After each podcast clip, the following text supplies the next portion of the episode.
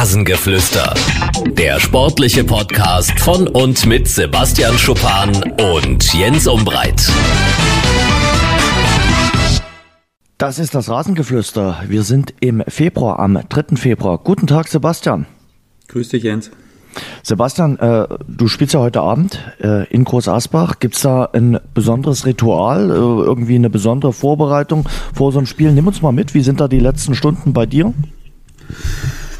Ja, relativ unspektakulär, glaube ich. Also wir fahren nachher los am Vormittag und mhm. sind dann gegen Mittag in Groß Asbach, weil normalerweise einen Tag eher, aber das ist mhm. wirklich nicht so weit. Ich glaube, das ist die kürzeste Anfahrt, die wir haben. Ich glaube 120 Kilometer, so mhm. roundabout, nagelt mich nicht fest.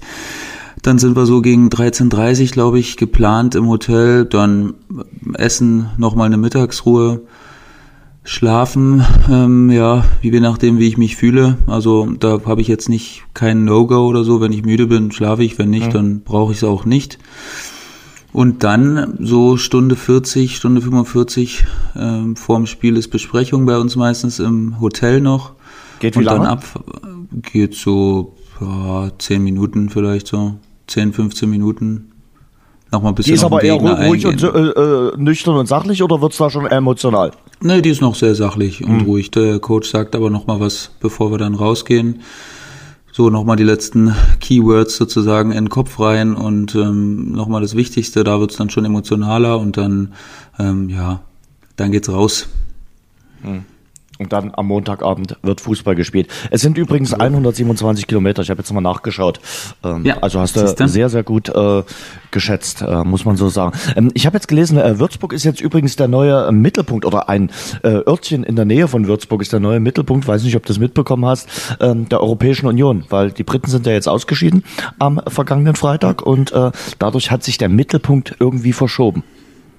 Habe ich nicht mitbekommen, aber Ah, du. interessant, Jens, was man alles von dir lernt. Siehst du? Ja, manchmal, manchmal.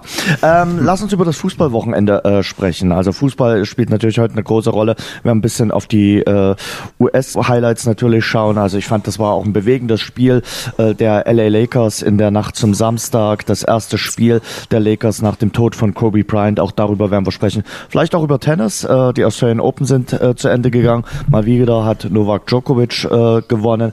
Aber wir machen den Beginn mit dem Fußball. Lassen wir uns in deiner Liga starten, in der dritten Liga. Äh, wie siehst du die Lage in der äh, dritten Liga? Äh, lass uns mal äh, starten zum Beispiel mit einem Team, wo es momentan gar nicht gut läuft. Also die haben zwar unentschieden gespielt, ähm, ich meine äh, Eintracht Braunschweig, aber unentschieden gegen den Tabellenletzten. Ich glaube, das ist nicht das, was die Braunschweiger Ansprüche gerade sind. Nein, natürlich nicht. Ähm, da hinken sie aktuell sehr hinterher. Mhm. Ich glaube, dass einfach fürchterlich viel Unruhe im Verein ist. Also man hat zu einer Mannschaft, die ja in gewisser Weise in der Hinrunde nicht enttäuscht hat, aber ich glaube, alle haben sich gedacht, oh Mann, so ein paar Punkte mehr hätten wir auf jeden Fall haben können, wenn nicht sogar müssen. Mhm. Und ähm, dann wurden trotzdem noch hochkarätige Neuzugänge dazugeholt mit dem letztjährigen Torschützenkönig.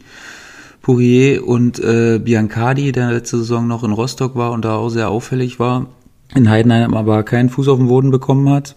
Und von daher, ja, ist das natürlich auch immer ein bisschen Unruhe in der Mannschaft, äh, die in die Mannschaft kommt, ne? wenn du relativ gut gepunktet hast und dann ähm, kriegst du zwei nochmal neue Spieler und der Verein macht halt ganz klar die Ansage, wir müssen hoch, neuer Trainer, Dazu, der Trainer wurde in einer trotzdem aussichtsreichen Position ähm, rausgeschmissen und ich glaube, das hat dazu beigetragen, dass sehr, sehr viel Unruhe war. Dazu noch diese ganzen Spekulationen mit äh, einigen Spielern, die dann aussortiert wurden und äh, nicht mehr mittrainieren dürfen oder nur noch getrennt trainieren irgendwie. Also ich glaube, dass unheimlich viel Unruhe in Braunschweig ist und das hat sich anscheinend auch ein bisschen übertragen. Da fragt man sich ja immer, äh, beeinflusst sowas die Mannschaft? Ja, auf jeden Fall. Also wenn in der Mannschaft Unruhe ist und außenrum auch Unruhe, dann ist das nie förderlich. Und ähm, das ist dann jetzt, glaube ich, einfach so die Quintessenz aus der ganzen Geschichte. Die Qualität haben sie auf jeden Fall, das ist unbestritten. Also qualitativ eine der besten Mannschaften.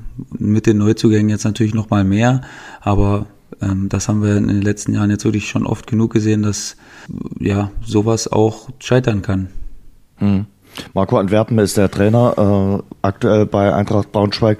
Ähm, weil du es ansprichst, äh, na klar, kann ich mir auch gut vorstellen, wenn Unruhe in einem Team herrscht, das ist ja nicht nur beim Fußball so, das ist ja überall so, wenn, wenn du auf Arbeit Unruhe herrscht, wenn da Leute unzufrieden sind, dann äh, läuft der Laden nicht so wie äh, geschmiert. Das kriegt ja sicherlich jeder mit und äh, das ist dann im Fußball und äh, bei einer Fußballmannschaft äh, nicht groß anders. Und äh, ja, für Marco Antwerpen gilt es jetzt irgendwie, äh, den Schalter umzulegen, weil du Poiré äh, angesprochen hast. Aus dem wäre ich nicht so wirklich schlau. Äh, er hat im Grunde genommen sich äh, aus Karlsruhe weggebockt, kann man ja fast so sagen. Das hat dann dort gar nicht mehr gepasst, auch mit Alois Schwarz. Ähm, hat dann auch äh, zu seinem Unmut äh, wirklich deutlich äh, zum Ausdruck gebracht. Mm, aber das hat er ja nicht zum ersten Mal gemacht. Also ich weiß gar nicht, äh, ob man das dann immer so machen muss oder ob das eben jetzt auch in der heutigen Zeit gang und gäbe ist, dass äh, auch Fußballer Individualisten sind und auch Egos sehr haben. Ich war da auch ein bisschen überrascht, äh, wie schnell da jetzt das Tischtuch offenbar zerschnitten war. Weil der und war ja letzte Saison noch, du hast es gerade ja, gesagt, der Aufstiegsgarant. Und, und mhm. jetzt diese Saison, ist das alles nichts mehr wert?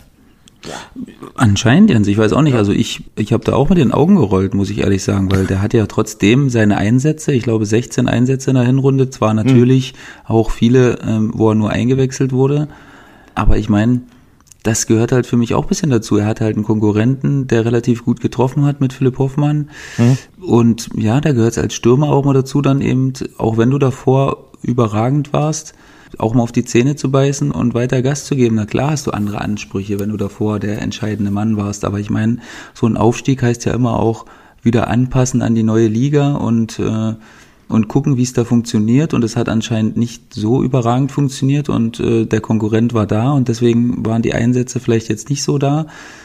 Ich bin da jetzt auch kein Freund von, vor allen Dingen, weil wenn du aufgestiegen bist und Torschützenkönig geworden bist, dann bist du ja, also ich meine, dann bist du ja irgendwer in jedem Verein eigentlich. Und ja. da nach einem halben Jahr das weiterzusuchen, weiß ich nicht, da muss ja schon irgendwas vorgefallen sein. Da habe ich jetzt wirklich überhaupt nichts gehört oder in, in die Richtung, aber da muss ja, wie gesagt, wie du gesagt hast, irgendwas mit dem Trainer oder so gewesen sein, weil normalerweise ähm, vertraust du da ja schon auch deiner eigenen Stärke und bist in einem gewohnten Umfeld, wo du schon gut gearbeitet und gut abgeliefert hast. Da fühlt man sich ja dann doch wohler, als wieder einen Schritt tiefer zu gehen, zwar nur ausgeliehen, ähm, ja, vielleicht hofft er, dass in der Zeit vielleicht Alois Schwarz nicht mehr da ist dann irgendwann. ich habe keine Ahnung, also nicht ganz ähm, einwandfrei zu erklären, die ganze Geschichte. Karlsruhe ist auf jeden Fall ein Thema, will ich auf jeden Fall mit dir ansprechen. Dann werden wir über die zweite Liga äh, sprechen. Also Braunschweig bleibt spannend. Ich frage dich häufiger, ähm, ob es das jetzt für Karl Jena gewesen ist, weil der Abstand zum rettenden Ufer beträgt jetzt einfach mal zwölf Punkte. Ich habe äh, einen Reporter gehört, der hat gesagt, naja, es wird halt immer unwahrscheinlicher, weil es werden ja auch weniger Spiele. Klar, es sind noch ein paar Spiele zu spielen, aber zwölf Punkte wettzumachen, die müssten halt jetzt wirklich mal eine Monsterserie hinlegen und die dort unten punkten eben auch. Also wenn du siehst, Chemnitz hat gepunktet, äh, Viktoria Köln hat gepunktet und äh, die haben gegen Mannschaften gewonnen, die eben oben äh, drin stehen. Das ist schon sehr beeindruckend. Ja, klar. Ich meine, rechnerisch wird's natürlich immer schwieriger. Das ist logisch. Mhm. Ich habe jetzt gelesen, sie müssten jetzt von jetzt an einen Zweier-Punkteschnitt spielen. Und Wahnsinn. den hat aktuell äh, gar keine Mannschaft in der dritten Liga. Nicht mal der Tabellenführer Stimmt. spielt einen Zweier-Punktschnitt. Ja. Also von daher, klar, macht's die ganze Sache jetzt nicht einfacher.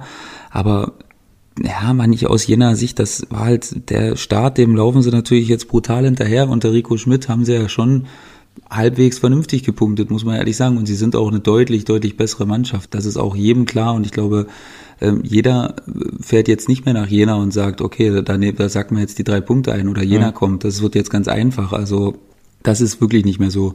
Und jetzt mit Aichat Julu haben sie, glaube ich, auch nochmal jemanden dazugekriegt, der auch innerhalb der Mannschaft da nochmal klare Ansagen machen wird.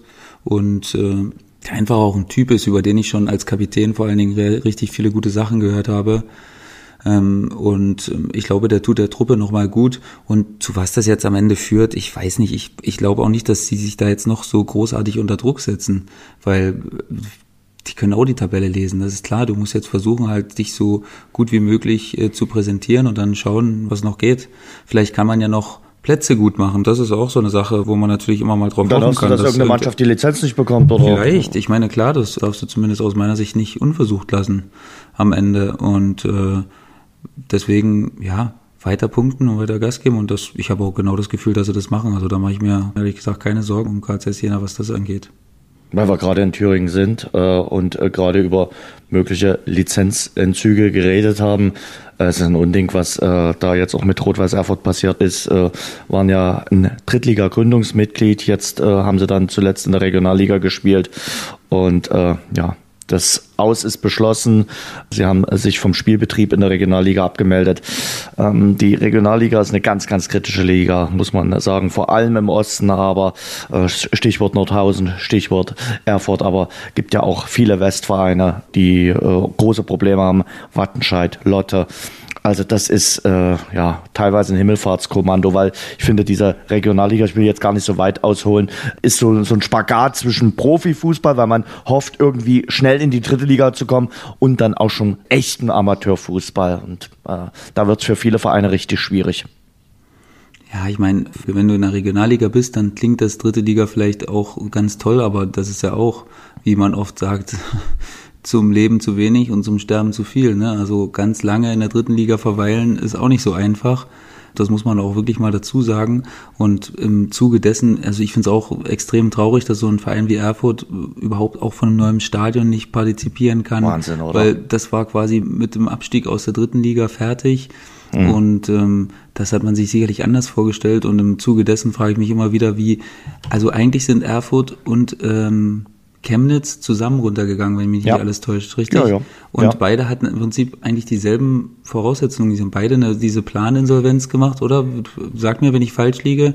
Der eine Verein hat daraus noch so viel machen können und der andere Verein ist jetzt wirklich äh, demnach völlig, völlig mittellos und das kann ich mir immer noch nicht erklären, wie Chemnitz das dann gemacht hat. Also da bin ich auch wirklich nicht zu weit drin in der ganzen Sache, aber das erstaunt mich dann immer wieder, wie unterschiedlich äh, Mannschaften dann damit klarkommen und muss man ja vielleicht auch in dem Zuge dann den Hut ziehen vor Chemnitz, wie die das gemacht haben. Ich, ich weiß es immer noch nicht, aber ähm, interessant äh, zumindest, wie sich zwei Wege dann so ähm, unterschiedlich entwickeln können.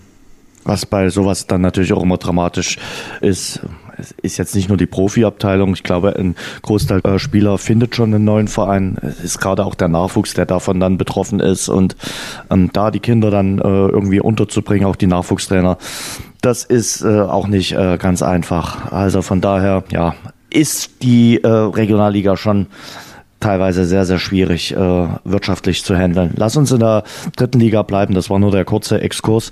Ähm, FC Ingolstadt hat gewonnen gegen äh, Kaiserslautern 2 zu 1. Jeff Sabene, dein Ex-Trainer, der ja jetzt in Ingolstadt der Chefcoach ist, hat nach dem Spiel aber gesagt, wir sind keine Spitzenmannschaft, wenn wir so spielen wie gegen Kaiserslautern. Ja, ich habe mir die Konferenz der dritten Liga am Samstag angeguckt. Ich hatte ja recht viel Zeit am Wochenende. Und ähm, ja, ich habe jetzt auch nicht zu viel gesehen, weil da wirklich relativ wild hin und her geschalten wird teilweise. Und mhm. da hat aber der Kommentator auch mal wieder darauf hingewiesen, dass Lautern klar die bessere Mannschaft war und dass das dann am Ende vielleicht ein bisschen schmeichelhaft war. Aber gut, im Endeffekt ist Ingolstadt jetzt, glaube ich, seit zwölf oder dreizehn Spielen ungeschlagen. Und ähm, ja, da will er natürlich, äh, ist natürlich auch ein Fuchs, der Jeff Sabine, ne? will da ein bisschen tief stapeln und äh, wenn du 13 Spiele in der dritten Liga nicht verlierst oder zwölf, ähm, dann kannst du nicht so schlecht sein und dann wirst du wahrscheinlich auch nicht unten stehen oder im Mittelfeld, also außer du spielst zwölfmal unentschieden. Dann vielleicht, aber ja, also die sind schon eine gute Mannschaft und die haben schon ein klares System und die haben auch eine klare Art zu spielen und ähm, haben eben sehr entscheidende Spieler auch äh, und das alles zusammen mixt eine Mannschaft, die zweifelsohne um den Aufstieg mitspielt. Also das kann er jetzt mittlerweile nicht mehr leugnen. Das ist mal eine mutige Aussage, Herr Schuppan. Also, dass die um den Aufstieg als Tabellenzweiter mitspielen, Respekt. Ich habe das ja nur gesagt, weil er das ja nicht gesagt hat. Er hat ja gesagt, die sind keine Spitzenmannschaft. Ja, aber ich glaube, ich, äh, ich sehe das genauso wie du. Äh, also ich glaube, das ist so ein bisschen Understatement äh, betreiben. Sicherlich haben die jetzt nicht ihr bestes Spiel gemacht gegen Kaiserslautern, aber wenn du solche Siege einfährst, es ist dann mal so ein dreckiger Sieg, dann ist das eben auch Indiz für eine Spitzenmannschaft, wenn du solche Spiele dann auch mal gewinnst. Da sind wir beim Thema Magdeburg gegen Mannheim, also Mannheim gegen Magdeburg, haben wir ja letzte Woche besprochen angesprochen. Vielleicht das Spiel der letzten Chance für Magdeburg. Am Ende ist es eins zu eins äh, ausgegangen. Später Ausgleich äh, von äh, Magdeburg. Aber ich finde, wenn man jetzt so auf die Tabelle schaut, und der Haring hat eben auch gewonnen, es sind äh, elf Punkte Rückstand zum dritten Platz. Ich glaube, die müssen die Augen eher nach unten werfen. Also zum ersten Abstiegsplatz, wo der Chemnitzer FC steht, sind es eben nur vier Punkte. Ja, klar. Also wer da jetzt was anderes gedacht hat, der würde für mich jetzt auch nicht ganz klar denken, weil die haben eben jetzt super gepunktet, die, die Mannschaften oben in den ersten zwei Spielen direkt und Magdeburg eben nicht. Das wäre unbedingt nötig gewesen, mit zwei Siegen zu starten und vielleicht sogar mehr, um überhaupt diesen Rückstand mal zu verkürzen. Und von daher hat sich das erledigt, glaube ich, außer es kommt eine kolossale Siegesserie die vielleicht gar nicht so ausschließen würde, weil Magdeburg das schon vielleicht drin hat, aber anscheinend dauert es auch noch ein bisschen, bis die Sachen, die Pele Wollitz äh, gern sehen würde, äh, greifen und von daher gehe ich mal davon aus, dass, dass Magdeburg jetzt auch nicht unbedingt was mit ganz unten zu tun haben wird, aber nach ganz oben äh, würde ich jetzt gerade eben äh, schwierig sehen. Und ihr heute in Groß Asbach, äh, drei Punkte wären schon nicht ganz schlecht am Montagabend. Danke für diese letzte Info vor dem Spiel nochmal, Jens. Ich ja. habe auch vernommen, dass die anderen gewonnen haben und äh, ja, dass ein Sieg ganz, ganz toll wäre. Ja, also klar, wir laufen ja jetzt nicht mit so einem Trichter durch die Welt und äh, und äh, wollen jetzt nicht sehen, wie die anderen gespielt haben. Von daher müssen wir uns dem Ganzen auch stellen und äh, ist natürlich immer ein Spiel in Groß Asbach überhaupt unangenehm. Auf jeden Fall, die stehen auch mit dem Rücken zur Wand, müssen unbedingt gewinnen, weil eben die anderen gepunktet haben. Also von daher, ja, wissen wir um die Bedeutung, sagen wir mal so, äh, und ähm, wollen natürlich unbedingt gewinnen, ist, äh, ist klar. Wir wollen den alten Abstand wiederherstellen und wollen da gar nicht erst großartig unten reinrutschen. Mhm. Nächsten Sonntag geht's dann zu Hause gegen Ingolstadt. Auch eine ambitionierte Aufgabe. Über Ingolstadt haben wir ja gerade geredet. Sind ja keine Spitzenmannschaft laut äh, Jeff Saibene. Hm, soweit zum äh, Ausflug in die dritte Liga. Gehen wir in die zweite Liga. Wir hatten ja Karlsruhe schon so ein bisschen angerissen den Karlsruher SC, die haben in Dresden verloren zum Auftakt im Jahr 2020 und haben jetzt auch gegen Kiel verloren. Also um den Karlsruher SC mache ich mir aktuell ein bisschen Sorgen. Äh, ich habe mich auch äh, rund um das äh, Dynamo-Spiel so ein bisschen umgehört, auch mit ein paar Journalisten gesprochen. Ähm, ja, also das ist schon ein relativ destruktiver Fußball, den Alois Schwarz spielen lässt. Das sind ja, weite Bälle nach vorn, irgendeiner soll es dann reinmachen, aber vor allen Dingen ist erstmal die Defensive Trumpf. Die haben in der Hinrunde, fand ich, gar nicht so schlecht äh, gespielt, haben das ordentlich gemacht, haben da auch ein bisschen die Aufstiegseuphorie mitgenommen. Aber jetzt hängen sie natürlich dort unten fest, sind Vorletzter. Und die Frage ist natürlich, wie lange reicht die Geduld der Offiziellen beim KSC, speziell auch mit dem Trainer, mit Alois Schwarz? Ja, das ist eine berechtigte Frage. Ich glaube, keiner in Karlsruhe wird sich jetzt über die Spielweise beschweren, weil das wussten sie ja, als sie Alois Schwarz verpflichtet haben, dass, dass er einen sehr pragmatischen Fußball spielt, sehr auf Sicherheit bedacht und dann eben aus diesem sicheren Bollwerk her dann nach vorne und ähm, das hat in der dritten Liga immer wunderbar funktioniert und äh, da waren sie auch immer eine Mannschaft, gegen die keiner gern gespielt hat und ich war jetzt echt erstaunt, als ich im Zuge des äh, Spiels gegen Dynamo dann zufällig gehört hatte, dass sie wirklich die schlechteste Abwehr haben in der zweiten Liga. Das ist echt für mich echt sehr, sehr erstaunlich, weil sie mhm. in der dritten Liga eigentlich immer in den besten Abwehrreihen dabei waren, wenn nicht sogar die beste, da bin ich jetzt nicht ganz sicher, aber waren zumindest immer sattelfest hinten und war immer ihr Prunkstück, sagen wir mal so. Natürlich auch der, der Sturm, das ist klar, aber ähm, die Defensive war immer Pflicht erstmal und von daher äh, bin ich da echt überrascht und also ich glaube auch, dass es so langsam eng wird. Also ohne jetzt da in irgendeine Richtung gehen zu wollen, eine Trainerdiskussion aufzumachen, aufmachen zu wollen. Ich weiß nicht, wie es intern ist, da habe ich auch überhaupt keine Informationen, aber ja, jetzt ist natürlich echt, boah, jetzt bist du richtig fies unten reingerutscht. Das Spiel gegen Dynamo hätte natürlich erstmal so ein Knotenlöser sein können. Wenn du den gewinnst, dann hättest du erstmal Dynamo abgehangen schon mal für relativ sichere Verhältnisse gesorgt. Mhm. Und jetzt, Jetzt hängst du aber volle Kanne drin. Jetzt hast du das Heimspiel auch noch äh, zu null verloren. Fährst ja, nach Hamburg jetzt, zum HSV? Ja, oh, ja, siehst du, das wäre jetzt meine nächste, mein nächster Blick gewesen gegen dieses Spiel. Na klar, das macht die Sache nicht einfacher. Und ähm, tja, man muss berechtigte Sorgen haben um den KSC. Ich frag dich das dann nachher äh, noch bei einem anderen Verein äh, in der mhm. Bundesliga. Ähm, lass uns da dann später drüber reden. Äh, auch wie lange man so Geduld haben sollte nach der Winterpause mit einem Trainer. Also kommen dann später noch dazu. Ich finde, manche Vereine haben dann auch zu wenig Geduld. Äh, nach zwei Spieltagen nach der Winterpause einen Trainer rauszuhauen, finde ich dann immer, boah, dann kannst du es eben doch vor der Winterpause machen. Dann äh, ist das äh, Ganze konsequent. Das versteht dann vielleicht der ein oder andere nicht, aber dann hat der neue Trainer wenigstens die Vorbereitung auf die Rückrunde oder auf die Restrückrunde. Es mhm. hilft, glaube ich, einem Trainer, der neu kommt, dann immer viel, viel mehr. Ja, auf jeden Fall. Ich meine, wenn man es relativ nüchtern betrachtet, wie du gesagt hast, von der reinen Hinrunde her war es ja noch in Ordnung. Das war dann ja, ungefähr die Fall. Punktzahl, die du, die du haben musst, ja. um, wenn du das mal zwei rechnest, um die Klasse zu halten.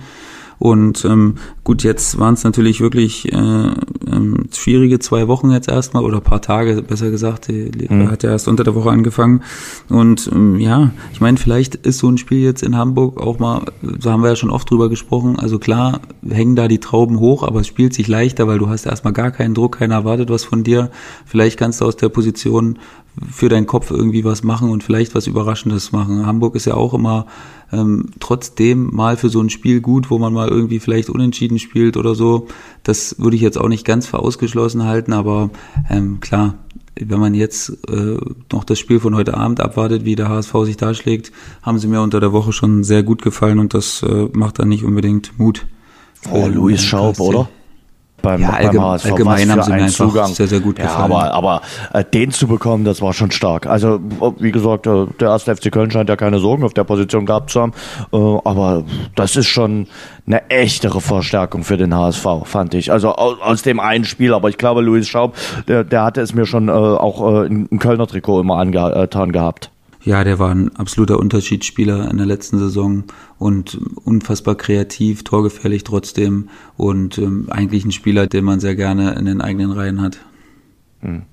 Äh, noch ein Wort äh, zu einem anderen Kellerkind, Wien Wiesbaden. Mhm. Also wir waren ja drauf und dran, auch in Hannover zu gewinnen. Äh, spielen teilweise Minimalistenfußball, gewinnen gerne 1 zu 0. Aber wie die sich jetzt dort unten rausgerobbt haben, sind aktuell Tabellen 15. Wir müssen das Spiel äh, am Abend noch abwarten, wie Bochum da spielt. Aber das ist schon sehr, sehr beeindruckend, äh, was da Rüdiger Rehm äh, in Wiesbaden mit der Mannschaft angestellt hat, vor allen Dingen nach dem Katastrophenstart. Ja, ich habe das ja hier von Anfang an gesagt. Ich ähm, traue Wien Außenseiterchancen zu, weil sie eben von allen Mannschaften, die da unten stehen, auch den wenigsten Druck haben. Ne? Also nicht nur, weil sie Aufsteiger sind, sondern weil das Umfeld eben auch ja jahrelang Drittliga-Fußball gewöhnt war und jetzt von daher nicht die absolut riesigsten Ansprüche hat und die da von allen, glaube ich, noch am ruhigsten arbeiten können. Also die können ihre Sachen machen, die, die verfallen jetzt auch nicht in absolute Hektik, wenn sie mal klar verlieren. So von daher ist die rein psychologische Ausgangsposition für mich eigentlich eine der besseren, die Wiesbaden hat.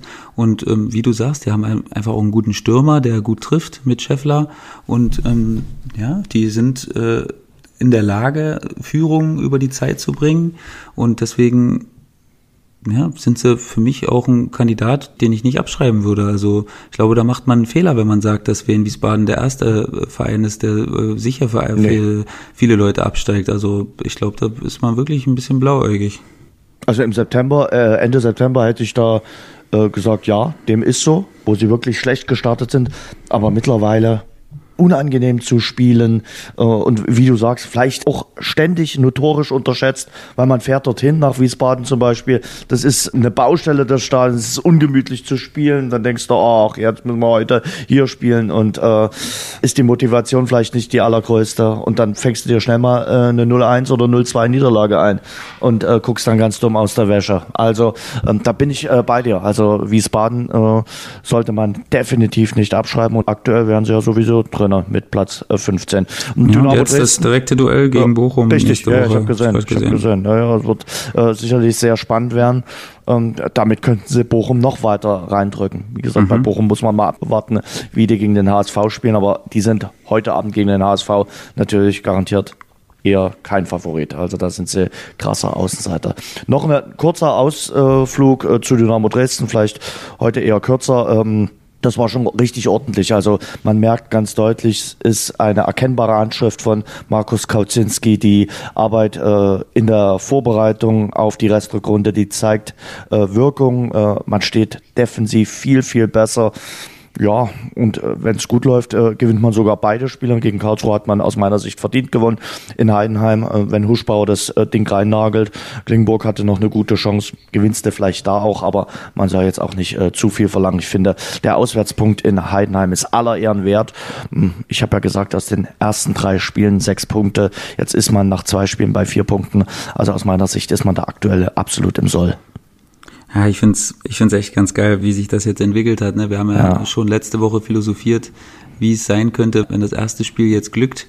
Und das hatte dann im Endeffekt nicht viel mit Glück zu tun. Das war für mich auch ein ganz, ein ganz verdienter Sieg.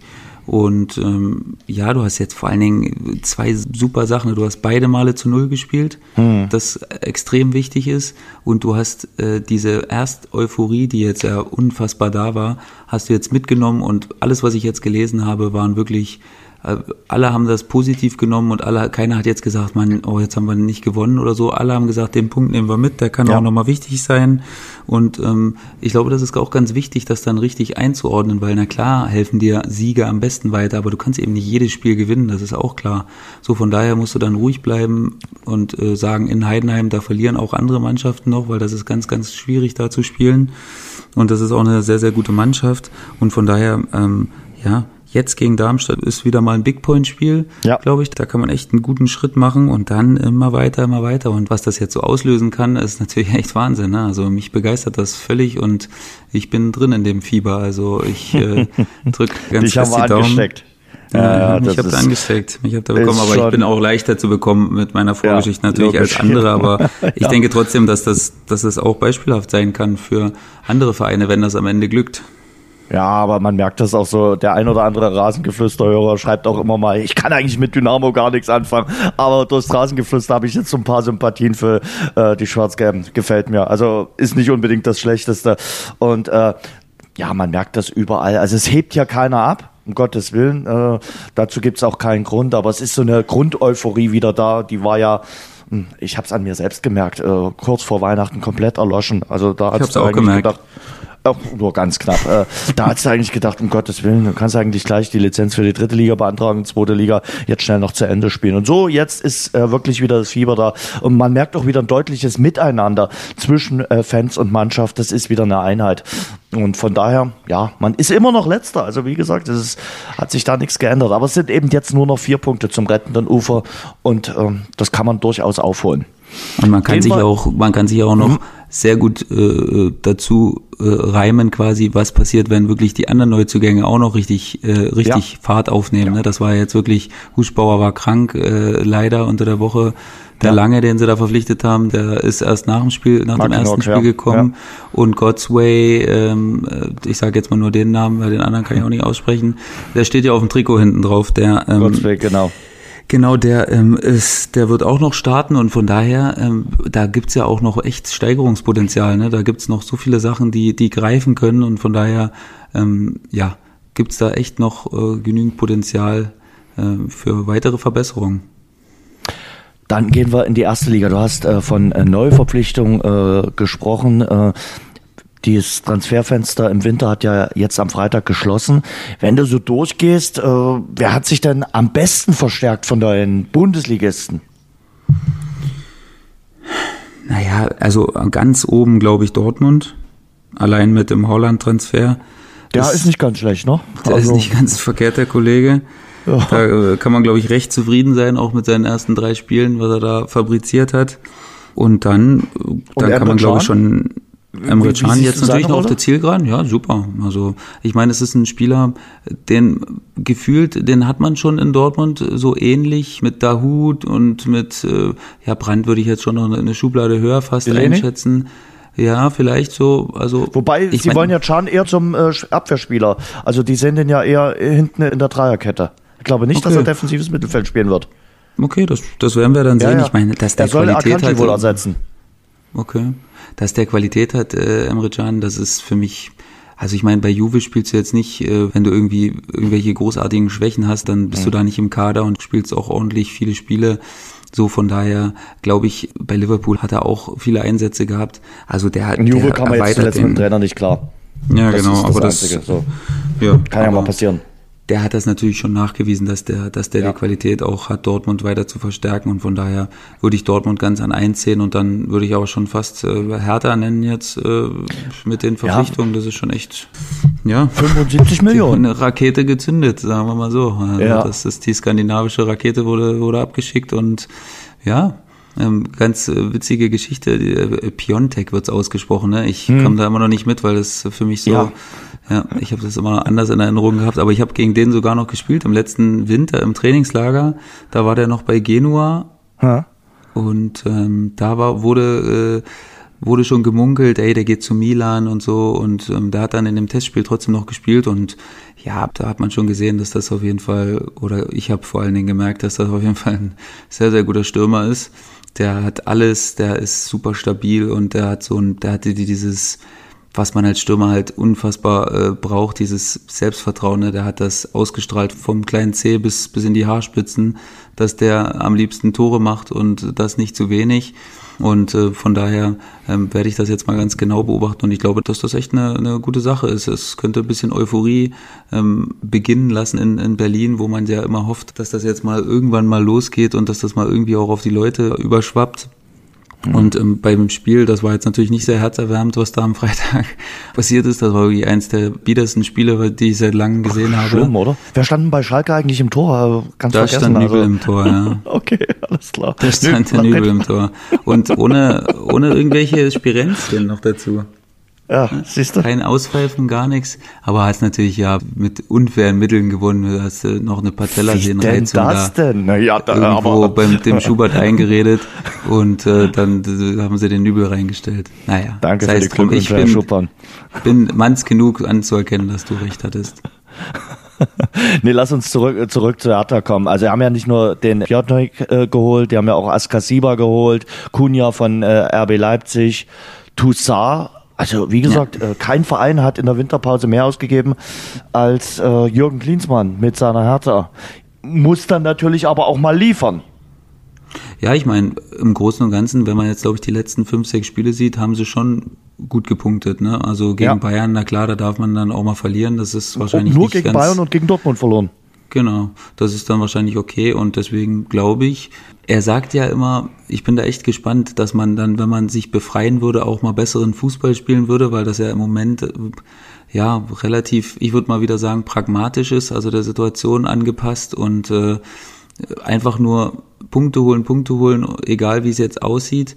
Und ähm, ja, da bin ich dann wirklich mal gespannt. Sollte es jetzt so sein, dass sie sich da von unten ein bisschen freischaufeln, dass dann auch besserer Fußball gespielt werden würde, das würde ich begrüßen, weil ich glaube, ja, dass Hertha natürlich auch seit Jahren so ein schlafender Riese ist, der wartet, geweckt zu werden.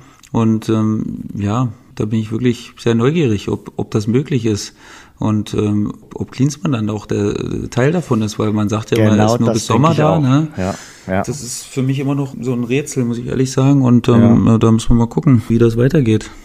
Ich bin, wie gesagt, neugierig. Ist er so ein guter Trainer? Äh, und ist das äh, Selbstbewusstsein, was die Berliner, speziell auch Klinsmann, nach außen tragen, auch gerechtfertigt? Äh, ja, wie gesagt, so richtig mache ich mir da nicht so den wirklichen Reim drauf. Aber klar, Hertha BSC, ob es jetzt der schlafende Riese sind, aber es ist auf jeden Fall ein Verein, äh, wo man denkt, na Mensch, als Hauptstadtclub müsste doch da mehr drin sein als nur Platz 13 äh, nach äh, 20 Spieltagen in der ersten Bundesliga. Aber das sagt man ja seit Jahr und Tag. Äh, klar, früher haben die Berliner mal äh, in der Champions League gespielt, aber das ist auch jetzt schon sehr, sehr lange her. Äh, weißt du, wer mich beeindruckt? Das ist der erste FC Köln. Äh, mhm. Klar, in der Vorwoche die Niederlage, die klare Niederlage in Dortmund, da haben sie aber auch gar nicht so schlecht gespielt. Aber Markus Gisdol scheint den Schalter gefunden zu haben. Also ähm, die Punkten und Punkten und Punkten. Und äh, du musst erstmal den SC Freiburg mit 4 zu 0 schlagen. Ja, also ich bin auch völlig baff, wie Köln das jetzt regelt. Auch so, ich meine, letzte Woche, klar, haben sie nicht so schlecht gespielt. Ich habe das Spiel ja. auch wirklich zu weiten Teilen gesehen, aber das musste eben trotzdem erstmal verarbeiten, so ein 5-1. Ja. Ne? Also das ist jetzt trotzdem nicht so leicht, dass man sagt, man schüttelt das ab. Aber das hat äh, Gistol auch wahrscheinlich durch viele Gespräche relativ gut hinbekommen und dann zu Hause gegen Freiburg 4-0 zu gewinnen. Also das ist echt aller Ehren wert und ja, jetzt haben sie sich mit Recht auch auf sechs Punkte erstmal weggespielt zum Relegationsplatz und äh, sind diesem ganz engen Treiben erstmal so ein bisschen entkommen und äh, müssen jetzt natürlich äh, weiter Gas geben, weil wenn du das jetzt drei, vier, fünf Spiele noch so weiter durchziehst, dann kannst du auch ganz schnell wie Düsseldorf letztes Jahr aus äh, oder aller Sorgen ledig sein. Ja, also, wie gesagt, fünf Siege aus den äh, vergangenen sechs Spielen sind aller Ehren wert, muss man einfach so sagen. Und dann kommen wir zum rheinischen Rivalen, zu Fortuna Düsseldorf. Ich muss schon sagen, dass ich etwas erstaunt war. Also, da sind wir bei dem, was ich vorhin angesprochen habe. Ähm, sie verlängern kurz vor Weihnachten den Vertrag mit Friedhelm Funkel, um ihn dann nach zwei Spielen im Jahr 2020 zu entlassen. Haben Sie nur drauf gewartet oder ja, ich, ich kann mir darauf keinen so wirklichen Reim machen. Also ich war nicht überrascht, ich war richtig enttäuscht, muss ich ehrlich sagen. Okay. Weil das für mich echt so eine, trotzdem so eine Feel-Good-Story war, äh, auf jeden Fall, trotzdem mhm. sie jetzt nicht so gestartet sind und das auch nicht so gut umsetzen konnten, wie man das vielleicht auch selbst von sich erwartet hat. Aber man darf eben auch nicht vergessen, dass sie ganz wichtige Spieler verloren haben. In Luke Bacchio, in Raman, die jetzt beide bei den äh, jeweiligen Vereinen auch nicht ganz so blind sind. Äh, und die musste eben erstmal ersetzen. Die waren ein großer Teil davon oder die haben einen großen Teil dazu beigetragen, äh, dass letztes Jahr äh, gut gelaufen ist. Und das konnten sie eben noch nicht so hinbekommen. Und ja, ich fand das immer sehr, sehr charmant. Ich meine, das Theater hatte ja letztes Jahr, war das letztes Jahr? Wo man eigentlich schon äh, nicht ja. verlängern wollte und doch, das war genau, letztes war Jahr, letztes oder? Das genau zur selben gefühlte Zeit. fünf Jahre her, aber mhm. nee, das war das war letztes Jahr und ja, äh, genau so ähnlich und noch schlechter haben sie es jetzt irgendwie hinbekommen und nicht, dass sie ihn nur rausgeschmissen haben, sie haben auch gefühlte zwei Minuten später den neuen Trainer schon präsentiert, also das muss ja auch schon im Vorhinein dann diverse Gespräche gegeben haben, weil so schnell, das kriegt ja kein Mensch hin, so schnell Gespräche zu führen, also von daher sehr, sehr fader Beigeschmack bei der ganzen Sache und eines Friedhelm Funkel nicht würdig und vor allen Dingen nicht mit den äh, Sachen, die, die er jetzt äh, in den letzten Jahren erlebt hat mit der Fortuna oder diese zusammen erlebt haben. Dann noch diese Post-Geschichte da einen Abend zuvor, also das war schon maximal unglücklich äh, gelöst. Aber um das jetzt mal diplomatisch zu äh, verfassen ein äh, würdiger Abschied äh, der Fans von Fortuna Düsseldorf, die ihm ein großes äh, Spruchbrand äh, gewidmet haben, dem äh, Friedhelm Funkel. Was mich bei Funkel äh, immer mal wieder zuletzt gestört hat, äh, ist, dass er sich zu allen Dingen geäußert hat, äh, hat äh, die auch äh, nichts mit äh, Fortuna Düsseldorf zu tun hatten. Also das ging mir ein bisschen äh, auf die Nerven. Und ja, ich weiß auch nicht, ob ich mich am Tag der Entlassung dann auch gleich vor die Mikrofone stelle oder die Mikrofone suchen. Aber das sei mal dahingestellt.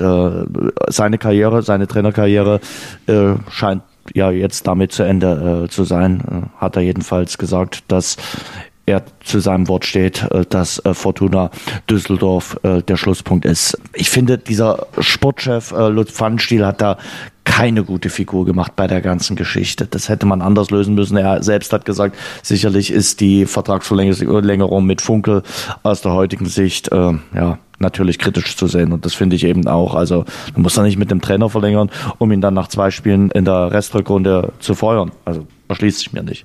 Nee. Mir auch nicht, Jens. Also ich also. bin wirklich, also richtig, also enttäuscht jetzt hier so blöd, als ob ich da eine Beziehung zu Fortuna hätte. Aber mhm. also ich fand es wirklich echt, echt nicht gut gelöst, die ganze Sache. Nee. Wir hatten ja auch immer mal wieder über Düsseldorf geredet.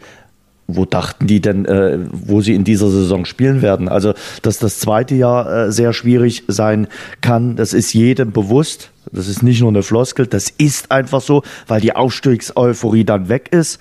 Und im äh, Vorjahr, in der Vorsaison, sind sie weit über dem Radar äh, geflogen. Da haben sie eben auch Spiele gewonnen, die, die etwas glücklich waren. Und du hast gerade gesagt, wenn man dann druckbefreit ausspielen kann, wie Fortuna Düsseldorf zu Teilen in der äh, Rückrunde, dann spielst du auch ganz anders. Und jetzt hatten sie halt äh, immer wieder Druck und haben auch gespielt wie ein Abstiegskandidat. Das ist einfach so. Aber ich glaube, Pfannstiel muss sich auch vorwerfen lassen, das ist dann auch der Vorwurf, der an ihn geht, dass die Neuverpflichtungen äh, nicht so gegriffen haben. Ja. Auf jeden Fall. Ich meine, Düsseldorf ist natürlich auch eine Mannschaft. Der Verein ist ein sehr traditionsreicher Verein, der natürlich trotzdem immer wieder auch recht hohe Ansprüche relativ schnell klar macht und mit so einer Saison, wo du dann eben relativ zeitig schon gesichert warst durch einen Superlauf vor und nach Weihnachten, da hast du eben auch Erwartungen geschürt wahrscheinlich wieder und ähm, ja, insgeheim hast du dir gedacht, hey, warum können wir das nicht nochmal so machen, wenn die Neuzugänge so einschlagen, wie wir uns das ja. vorstellen. Aber ja, das ist eben nicht immer so. Und ähm, dann kommst du ganz schnell in so eine Spirale rein und dann bist du, hängst du da unten drin und wie du wirklich treffend formuliert hast, kannst du dann auch alles aber nicht mehr befreit aufspielen. Und das merkst du natürlich dann. Dafür ist die erste Liga dann zu gut, dass du da dich äh, so noch über Wasser halten kannst. Das bestrafen die Truppen sehr drastisch und ähm, dann hast du eben nur 16 oder 17 Punkte nach Weihnachten und nach zwei Spielen in der Rückrunde und das ist eben ja 16 sogar nur. Das ist eben echt eine prekäre Situation, zumal Paderborn jetzt auch äh, den, aus den letzten sechs Spielen drei gewonnen hat. Also das ist jetzt alles saueng geworden und ähm, im Moment sieht es ja fast nach einem Vierkampf aus um, ja, um diesen einen auch, um diesen einen Platz und den Relegationsplatz noch dazu. Ja. Was wird denn aus Florian Kohfeldt in Bremen?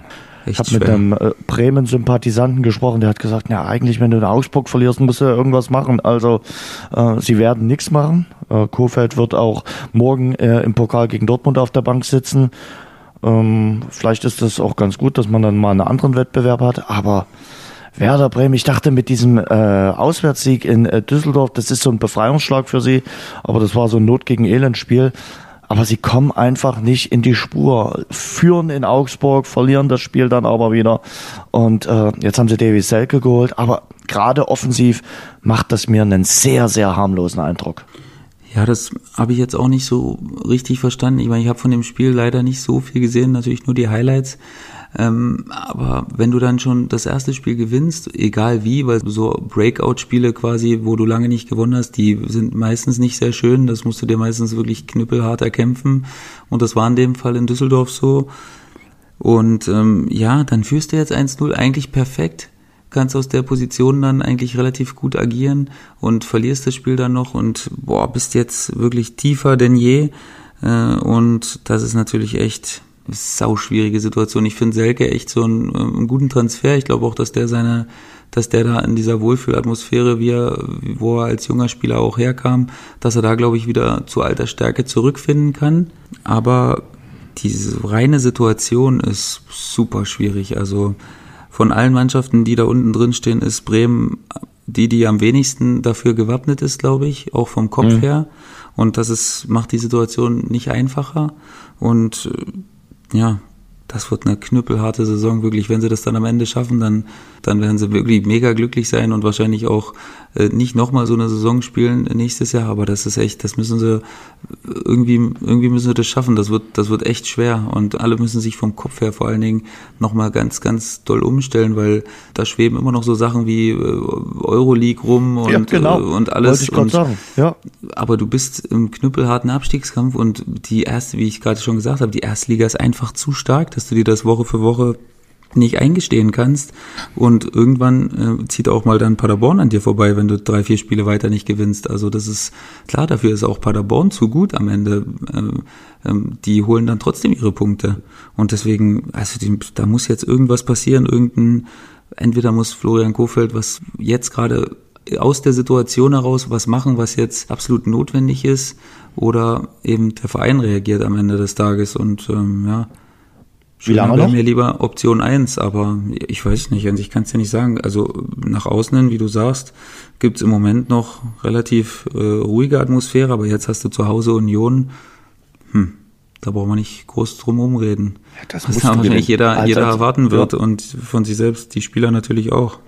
Aber äh, ja, Jetzt äh, hast du den Danach Pokal. in Leipzig. Freust du, dich, freust du dich auf den Pokal? Also sagst du, Mensch, ja ganz schön. Also kannst dir vielleicht sogar Selbstvertrauen holen, aber ja, glaube ich schon, dass die sich freuen. Pokal ist immer Pokal, da kannst du auch abschalten. Das hat dann erstmal nichts. Das hat, das hat dann nichts mit. Ja, das ist ja wirklich so. Ich meine, ähm, das ist ein Spiel und du spielst gegen Dortmund, also gegen die Mannschaft schlechthin im Moment. Und ich glaube aber, dass Bremen Dortmund immer gute Spiele abge, ja. abgerungen hat in den letzten Jahren. Ja, in der Vorsaison haben sie sie rausgehauen im Pokal, genau. also äh, sogar in Dortmund.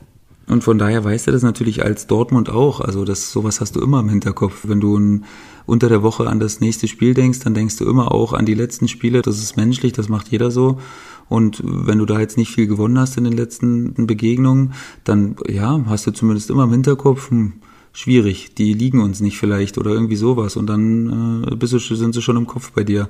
Und von daher glaube ich schon, dass sie da was daraus ziehen können. Um, ähm, was das am Ende ist, wenn Dortmund natürlich weiter so spielt wie gerade eben oder wie im Moment, dann werden sie über Bremen hinwegrollen. Also wenn da ein schnelles Tor von Dortmund kommt, dann Gnade Bremen Gott. Ähm, aber wenn sie es lange offen gestalten können, vielleicht mal in Führung gehen können, dann kann sich natürlich da was entwickeln. Hm. Aber zurück zur Heimbilanz in der Bundesliga. Fünf Punkte zu Hause aus neun Spielen. Das ist ein bisschen zu wenig. Ein Sieg, zwei Unentschieden.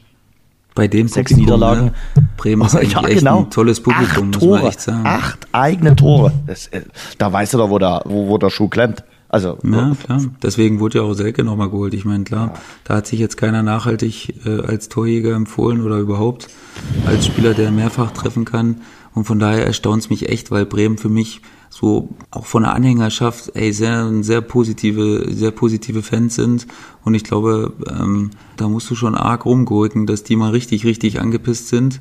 Und ähm, von daher, ja, muss sich das irgendwie ändern. Es ist während der Saison echt nicht so leicht, sowas, sowas umzu, hm. umzukehren, aber unmöglich ist es auch nicht. Ist äh, Union dann so ein Must-Win-Game auch für Kofeld? Denk schon, ja.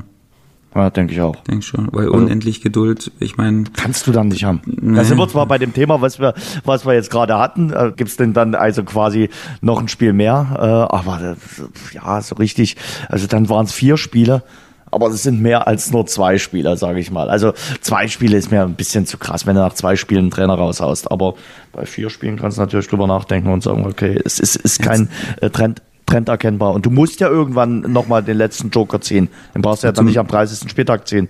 Genau, ich meine, zumindest bei Bremen gibt's ja eine Vorgeschichte. Ne? Du kannst ja das ja so hinbiegen, dass du sagst, ey, äh, das war jetzt eine Hinrunde, die, hm. die darf nicht passieren, so, aber die ist jetzt passiert. Und jetzt wollen wir natürlich Sachen äh, geändert sehen, ne? als Verein jetzt quasi, die du auch an die Ansprüche an den Trainer stellst. Das und das müssen wir abstellen, daran müssen wir arbeiten, Anfälligkeit bei Standards müssen wir minimieren. Aber da ist jetzt noch nicht so viel, was, wo ich jetzt sehe, wo ich jetzt denke, ey, da hat sich jetzt was Grundlegendes geändert. Auch im, so im ganzen Drumherum, weiß ich nicht, das ist mir alles noch nicht so, ich finde es alles noch nicht so, äh, offensiv ganz schlimm. Ja, und von daher kann man, glaube ich, jetzt mittlerweile ein bisschen Zweifel haben, ob Florian Kofeld gerade der ist in der Situation, der Bremen da jetzt rausführen wird. Und man weiß ich aus unseren Ausführungen, dass ich kein Freund davon bin, den Trainer hier äh, aufs Schafott zu führen ähm, zu schnell, aber ja, dafür Bremen ist für mich zu ein großer Club, als dass er das riskieren sollte, äh, da wirklich das ein, ein Jahr zweite Liga auch. mitzunehmen. So, ja, ja, ja wie klar. gesagt, guckt das an. Das dürften eigentlich die mahnenden Beispiele für Werder ja, Bremen sein. So. stimmt. Sie haben ja schon einige Male im Abstiegskampf äh, drin gehangen, aber in dieser Saison scheint es wirklich äh, ordentlich zuzuspitzen. Also müssen wirklich zusehen, dass sie da in den nächsten Wochen rauskommen. Und sie haben eben jetzt ähm, auch bei einem direkten Konkurrenten äh, mit Augsburg verloren. Also auch gegen Hoffenheim darf man dann zu Hause mal einen Punkt wenigstens holen. So, klar, das äh, wichtige Spiel in Düsseldorf haben sie gewonnen, aber ich finde Union, und da sind wir jetzt äh, nochmal beim Ausgangspunkt, ist ein richtig entscheidendes Spiel für Werder Bremen dann am Wochenende in der Bundesliga. Im Mittelpunkt des nächsten Bundesligaspieltags stehen zwei Spiele, sicherlich äh, Leverkusen gegen Dortmund, aber noch viel mehr natürlich äh, der Showdown an der Tabellenspitze. Ja, RB Leipzig ist nicht mehr Tabellenführer, das sind jetzt die Bayern. Die Bayern äh, sehr souverän äh, in die Restrückrunde gestartet. Das war so ein Arbeitssieg, den sie da in Mainz geholt haben. Da war äh, Hansi Flick jetzt nicht mit allem zufrieden, aber sie haben halt gewonnen. Und RB Leipzig 2 zu 2 gegen Gladbach, wobei man ja dann sagen muss, nach der Entwicklung des Spiels, das war dann doch noch ein gewonnener Punkt, weil äh, das Ausgleichstor fiel ja kurz vor dem äh, Schlusspfiff. Ähm, wie hast du denn das Spiel äh, Leipzig gegen Gladbach gesehen? Also ich fand schon, dass sich Marco Rose was einfallen lassen hat und äh, da auch natürlich auch mit der Taktik, die Leipziger erstmal ein bisschen überrumpelt hat. Ja, also habe ich nicht für möglich gehalten. Ich glaube, letzte Woche habe ich gesagt, ich sehe einen Heimsieg für RB, oder? Wenn mich ich wollte es gar nicht so direkt glaube, ansprechen, glaube, Herr Schubert. Ja, ich meine, klar, der Julian Nagelsmann versucht für meine Begriffe in so Top-Spielen immer irgendwie was oder irgendwie irgendwas fehlt immer. Entweder versucht er eine besondere Taktik zu spielen, die nicht funktioniert, oder äh, der Matchplan, wo er sich zurechtlegt, ist manchmal vielleicht ein bisschen entweder zu risikoreich oder er unterschätzt manchmal Sachen, obwohl er natürlich jemand ist, der alle Sachen 440 Mal äh, vor und zurück denkt. Aber irgendwie in so Spitzenspielen muss er immer erst im Laufe des Spiels Anpassungen äh, treffen, die dann irgendwie ähm, greifen. Und in diesem Fall war es ja dann, war eher der Platzverweis, der dazu geführt hat, dass so ein Ruck durch die Mannschaft ging. Und ich glaube, da müssen sie sich einfach noch ein bisschen entwickeln in dieser Hinsicht, dass sie die Spitzenspiele vielleicht auch mal von äh, 90 Minuten eine gute Leistung abliefern, um die dann zu gewinnen, weil ich meine, immer nur 45 Minuten halbwegs ordentlich spielen in den Spitzenspielen, genau, das reicht am Ende dann nicht. Ich ja. finde nicht nur die Spitzenspiele. Guck dir äh, die letzten Begegnungen an. Äh, wir können in der Hinrunde das Bayern-Spiel mit äh, dazu nehmen. Wir können aber äh, auch die Spiele gegen Augsburg, gegen Union Berlin, gegen Dortmund oder jetzt am Samstag gegen Gladbach mit dazu nehmen. Da lagen sie immer zurück. Da haben sie keine gute erste Halbzeit gespielt und brauchen die dann immer erst den Wecker, um dann äh, wieder zu merken, ach Mensch, heute ist ja Fußball. Wir sollten jetzt langsam auch mal aufwachen. Also ich, ich, weiß nicht, ich glaube, es gibt keine Mannschaft, die mehr Punkte gegen die unteren Mannschaften geholt hat als Leipzig. Ich glaube, die haben sie aber, aber auch da spielen sie in der ersten Halbzeit, ja, wie gesagt, gegen, gegen Augsburg und Union, haben sie auch zurückgelegen. Das stimmt schon, aber im Endeffekt zählt da natürlich nur äh, das blanke Ergebnis, weil diese Spiele sind, sind extrem wichtig. Da darfst du dir mhm. als Meisterschaftskandidat nicht viele Blöße geben. Und das ist erstmal der Punkt. Äh, mir geht es vor allen Dingen um die Spitzenspiele, weil das sind natürlich im direkten Duellen dann natürlich ähm, ja, wir haben es jetzt schon ein paar Mal gesagt, so eine Art Big Point, Sechs-Punkte-Spiele, wo du eben den Abstand direkt vergrößern kannst. Und ähm, ja, da fehlt es im Moment noch so ein bisschen. Das ist so der Schritt, der noch, der vielleicht noch so fehlt, um endgültig ein, ein absolut legitimer Meisterschaftskandidat oder ein absolut legitimer Herausforderer auch für die Bayern zu sein, weil die riechen das natürlich. Ist das die ja, das ist, ich glaube schon, ja. Ich glaube schon, dass Leipzig trotzdem immer noch eine verhältnismäßig junge Mannschaft ja. hat, obwohl da jetzt schon echt absolute Qualitätsspieler wie Sabitzer, Forsberg äh, und, und, und dabei sind, die natürlich schon andere Sachen auch gesehen haben. Also die werden jetzt wahrscheinlich nicht sich die Pampers umschnallen vor dem Spiel und sagen, hey, man, äh, hoffentlich schaffen wir das heute. Aber klar, die Bayern sind es natürlich seit Jahren, Jahrzehnten gewohnt und ähm, was ich damit sagen wollte, die riechen das natürlich so ein bisschen auch, ne, dass, dass die Mannschaften das nicht über die Zeit kriegen könnten. Und da sind sie jetzt natürlich wieder da mit einer unfassbaren Stabilität. Und ähm, ja, das macht den anderen natürlich auch immer ja ein bisschen Angst und flößt den Respekt ein. Und gerade jetzt vor dem Spiel nächste Woche, was dann steigen wird, da, boah, da habe ich im Moment echt, äh, echt Sorgen, wenn ich an das Spiel denke aus Leipziger Sicht. Das Bayern Kommen wir gleich echt, dazu. Ja, ich will noch gern. mal ganz kurz zum, zum Spiel Leipzig gegen Gladbach dich befragen. Du hast ja auch auf deinem äh, Twitter-Kanal vielleicht auch zu der, der Aktion dann nochmal mit äh, abgefragt. Diese gelb-rote Karte für Gladbachs Player. Oh, ganz ehrlich. Das ist keine gelb-rote Karte. Ja, Stieler hat das dann nach dem Spiel verteidigt, hat gesagt, so benimmt man sich nicht. Ähm, aber ich bin nicht so häufig auf der Seite von Lothar Matthäus, aber da schon. Also da muss man dann auch mal fünf gerade sein lassen, ganz ehrlich. Ähm, das ist ja ein emotionaler Sport und ähm, der Respekt vor dem Schiedsrichter muss auf jeden Fall äh, da sein. Und die Profifußballer aus der ersten, zweiten und dritten Liga müssen auch immer Vorbild sein, damit sich das nicht auf den Amateurfußball überträgt. Aber ganz ehrlich, dass der eine lange Krawatte hatte nach der Entscheidung, war doch klar. Und dann sage ich, okay, jetzt gib mal hier Ruhe. Also, ich sage mal, mit einem Gräfe hätte es da keine gelb-rote Karte gegeben. Ist meine Meinung. Das habe ich auch oft gelesen und da gehe ich, glaube ich, sogar mit. Ähm, ich meine, die neuen Regeln, jeder hat sie bekommen. Ne? Das ist, das ist schon auch, ich verstehe die Schiedsrichter schon in der Hinsicht. Die wollen, die haben halt auch keinen Bock, wegen jeder Situation rumzudiskutieren. Und wenn ich mich da mal versuche, reinzuversetzen in die Schiris und ich, man weiß, ich bin jetzt nicht, also ich glaube nicht, dass ich dass wenn Schiris mich sehen, dass sie jetzt sagen, war geil, mit dem haben wir ein tolles Leben. Ich mecker auch viel und ich diskutiere auch viel. Ich versuch's, meine Emotionen äh, in Zaum zu halten. Mir gelingt's auch nicht immer, ähm, aber ich sehe schon auch, wie schwierig der Job teilweise ist. Und ich verstehe das, wie gesagt, dass die da keinen Bock haben, wegen jedem Pfiff da großartig rumzudiskutieren. Und ich bin vielleicht sogar entgegen deiner Meinung, sage ich, dass es einfach dumm war vom Player, da weiter zu diskutieren und äh, da rumzueiern. Man kann natürlich äh, gespaltener Meinung sein, ob man das Spiel da anhalten muss. Aber das war ja schon, also ich kann mir das schon herleiten, diese gelb-rote Karte. Natürlich ist es unglücklich, weil im Endeffekt hat sie das Spiel entschieden. Aber das, das darf man, genau. das darf man ja aber trotzdem dem Schiri nicht. Ja, äh, nein, sicherlich nicht. Das hat er auch in dem Moment er nicht gesagt, ich entscheide jetzt hier das Spiel.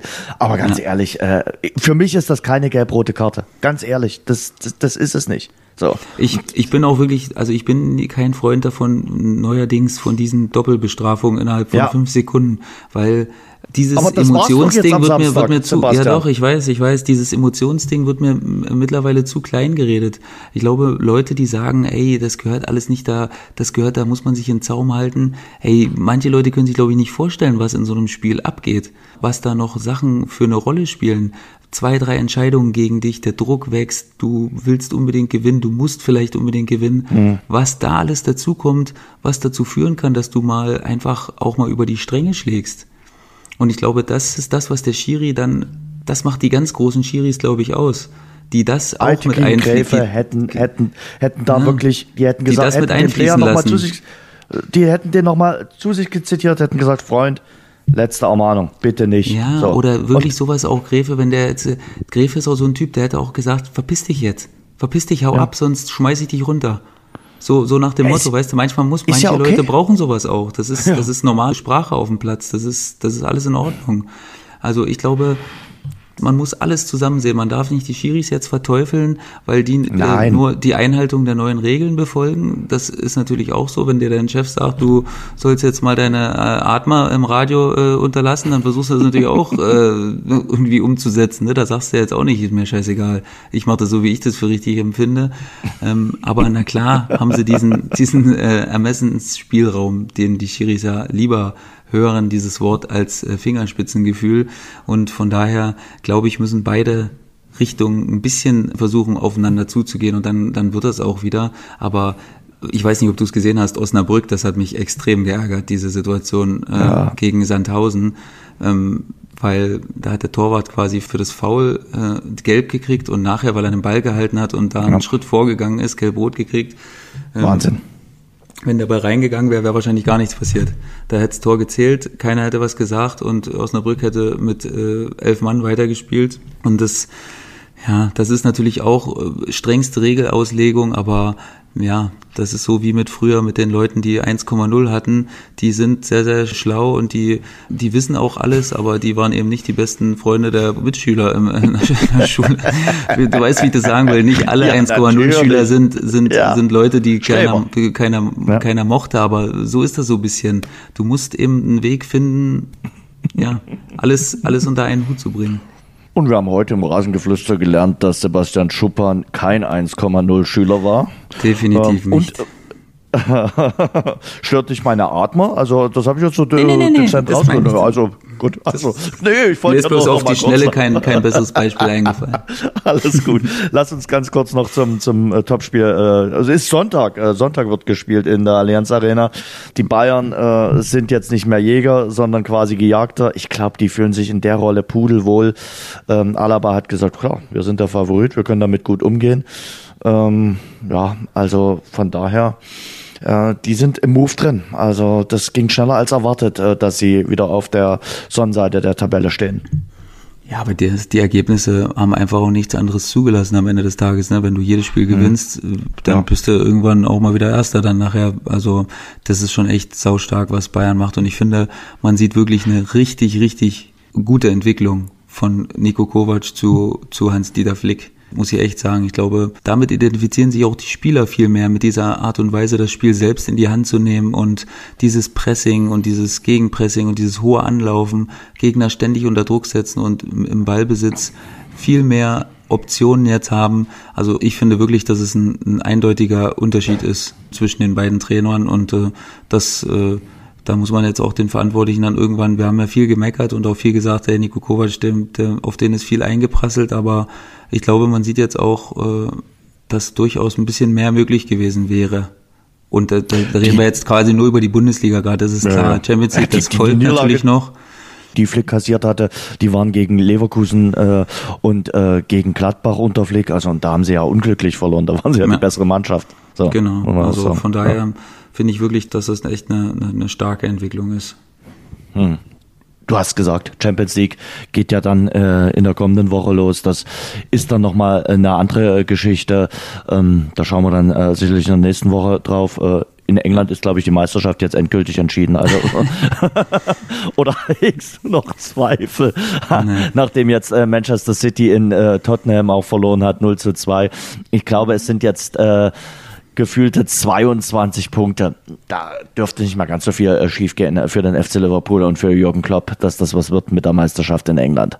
Nee, das glaube ich auch nicht. Aber ich glaube, die haben sich so einen Schwur geleistet. Ich glaube, die wollen Ja. wirklich ungeschlagen durch die Saison gehen. Ich weiß nicht, ob das überhaupt möglich ist in England.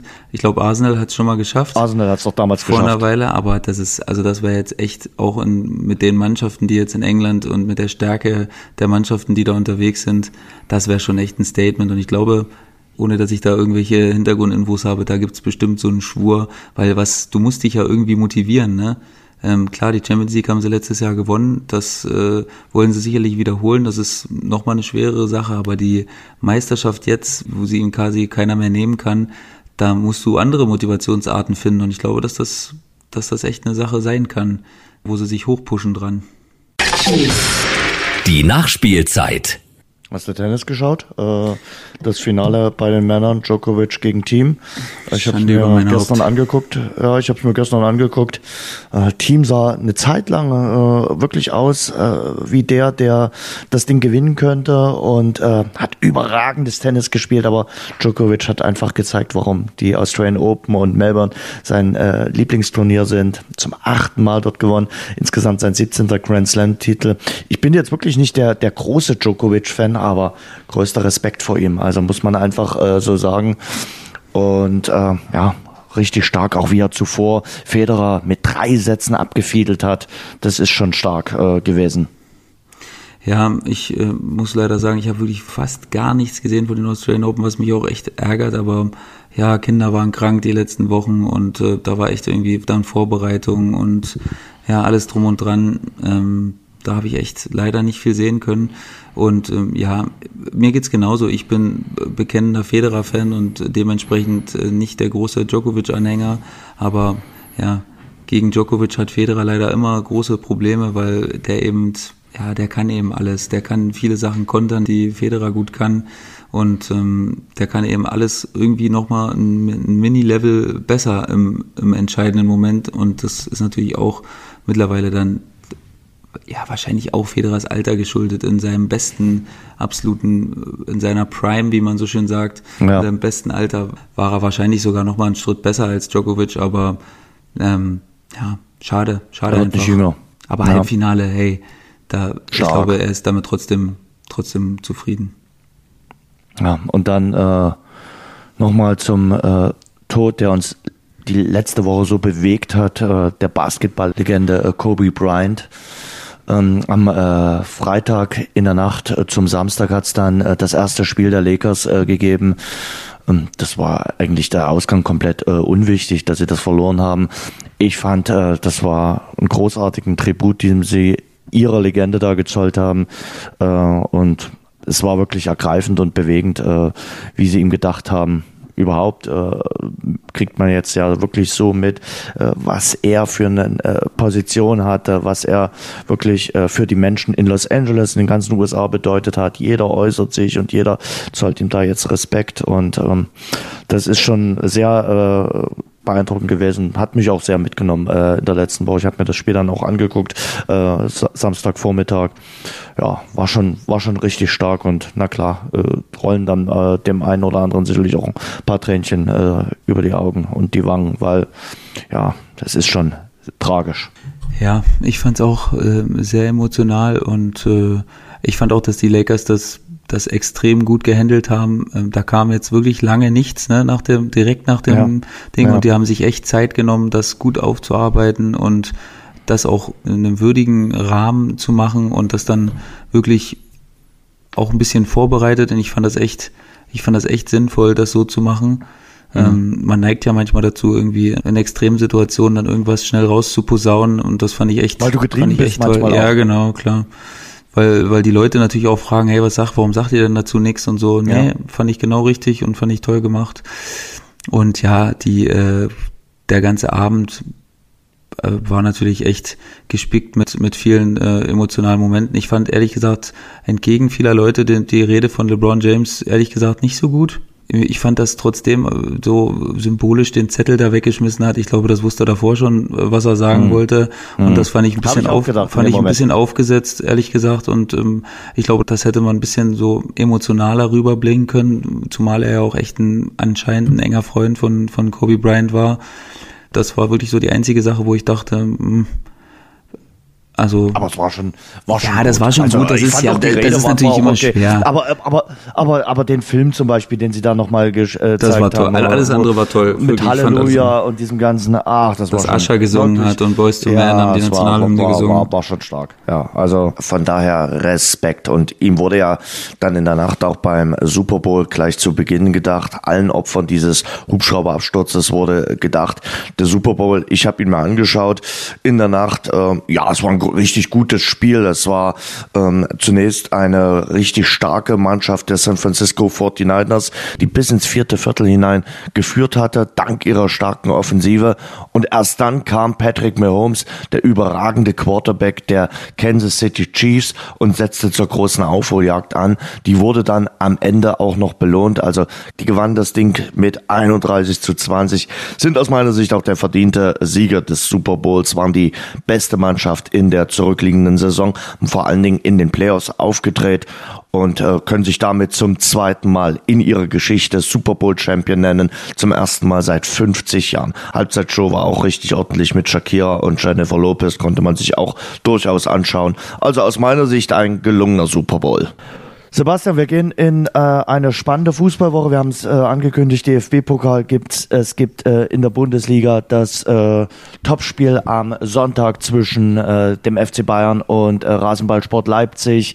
Ich freue mich auf den Freitagabend äh, Flutlichtspiel hier in Dresden, Dynamo gegen Darmstadt und du freust dich auf den Tabellenzweiten gegen den FC Ingolstadt. Das scheint eine schöne Woche zu werden, aber heute spielt Sebastian abends erstmal bei Andrea Berg und äh, der SG Sonnenhof Groß Asbach.